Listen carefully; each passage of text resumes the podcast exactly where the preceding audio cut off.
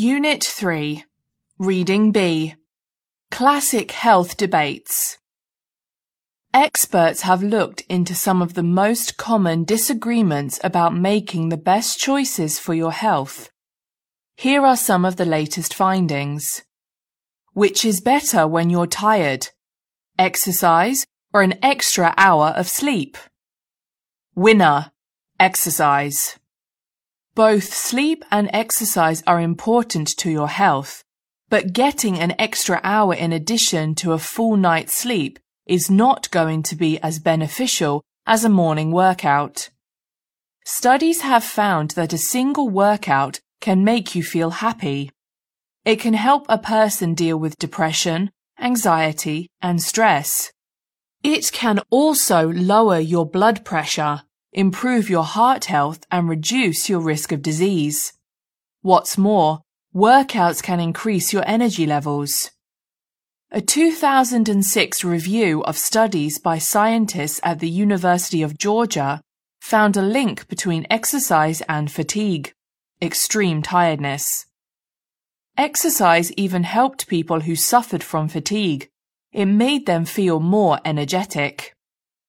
Working out doesn't use up energy, it builds it. At the end of the day, you feel better after a workout.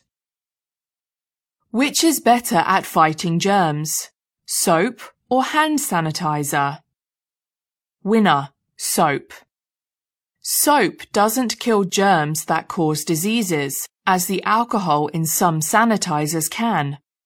But if you want cleaner hands, Experts say that hand washing with soap and water is the way to go.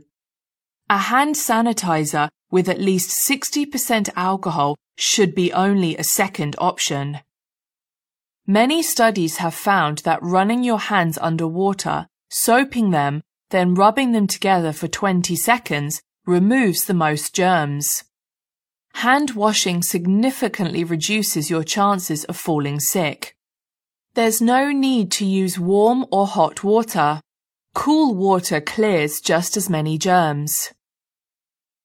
Which toothbrush works better, electric or manual?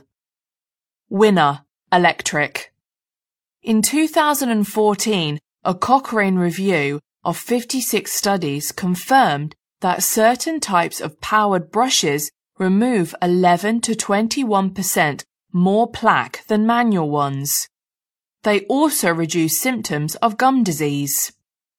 Another helpful feature of many electric brushes, the timer. Patients often don't realize how little time they spend cleaning their teeth, says Ricardo Vidal Gonzalez, DDS of the Mayo Clinic. Proper brushing takes at least two minutes, but many people brush for less than a minute. Good brushing twice a day by hand or by electric toothbrush is one of the most important ways to encourage not only good oral health, but also your overall health. According to Dr. Gonzalez, an infection in the mouth is also bad for your heart and blood circulation.